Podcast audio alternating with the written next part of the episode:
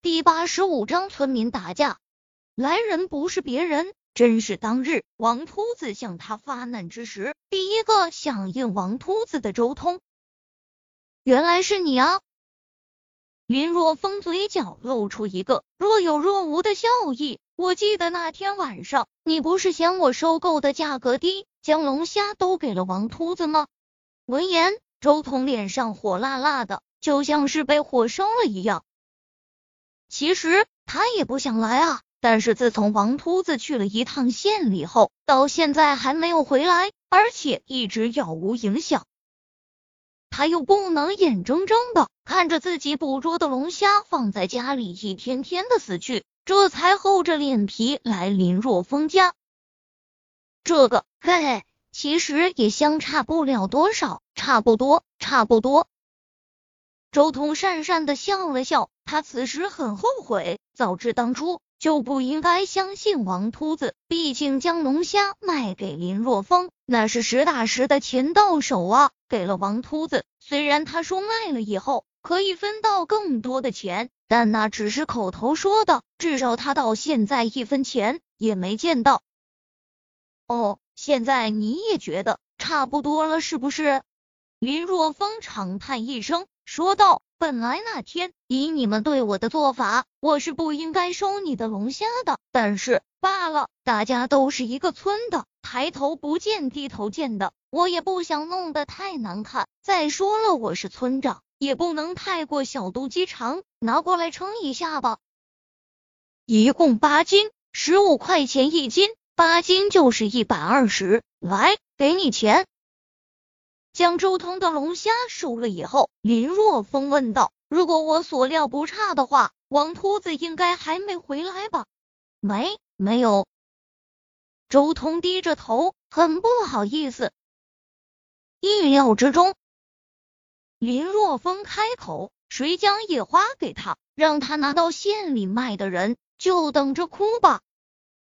也许龙虾给他，他能卖掉，但是茴香花……”在别人看来，这就是最普通的野花，就算王秃子说的天花乱坠，也不可能卖掉一朵的。而茴香花一旦被采摘下来，超过二十四小时就没有效果了。所以王秃子就算将茴香花带回来，林若风也不会收购的。将茴香花交给他的人，那只能自认倒霉。一直到傍晚。今天的加上之前收购的龙虾已经足有一千斤了。林若风联系了周芷兰后，准备在明天早上将龙虾给他运过去。林若风将王大壮找来，大壮哥，我想了一下，以后运货这个事情就交给你负责吧。虽然说张龙和赵虎两人就足够了，但是目前来说。需要运送的只有龙虾一种，以后要是还有其他产品运输的话，两个人就忙不过来了。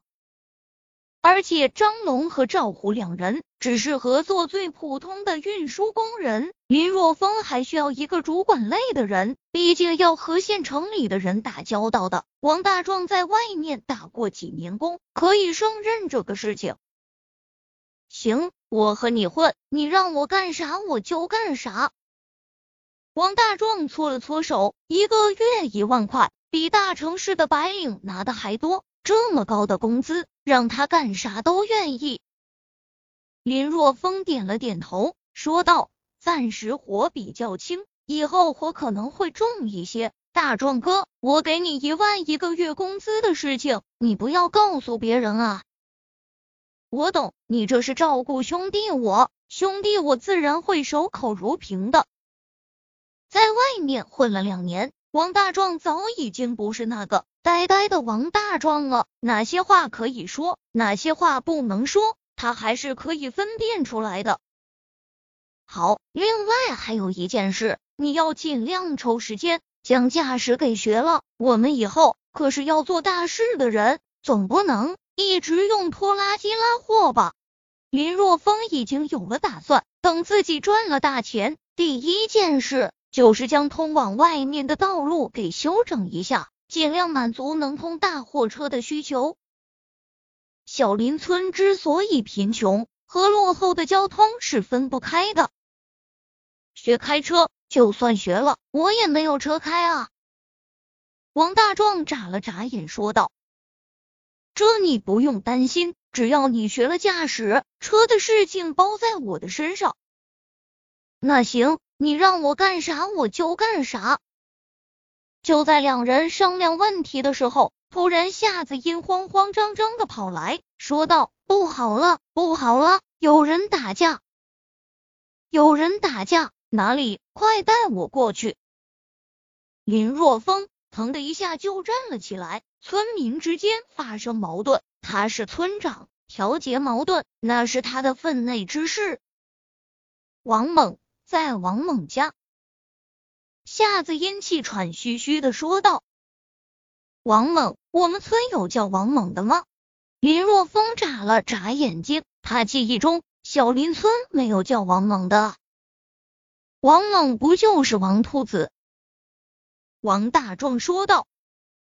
经过王大壮这么一提醒，林若风这才陡然间想起，因为称呼王秃子已经习惯了，以至于林若风都快忘记王秃子的本名了。走，看看去。林若风站起来，然后带着王大壮和夏子音向着王猛家跑去。呼，不行了，我跑不动了。夏子音摆了摆手，气喘吁吁。女人啊，就是麻烦。林若风摇了摇头，蹲下身子道：“快上来，我背你去。”啊，你背我？夏子音一脸的懵逼啊！是啊，算了，你还是不要去了。别，我去，我是村支书，村里发生这种事情，我怎么能不去？夏子音也知道现在不是矫情的时候，于是红着脸爬上林若风的背上，白皙纤细的双臂搂在了林若风的肩膀上，走起。林若风站起来，背着一个美女，就像打了鸡血一样。而夏子音趴在林若风的背上，却又是另外一番感觉。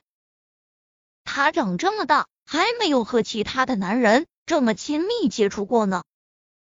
趴在林若风后背上，虽然林若风的后背不是多么宽厚，但是他依然有一种非常踏实的感觉。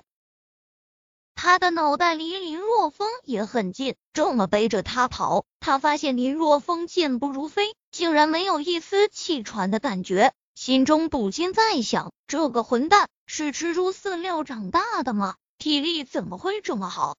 人长得不赖，也挺能赚钱，体力还这么好，这样的男人，就算是在大城市中也是抢手货吧。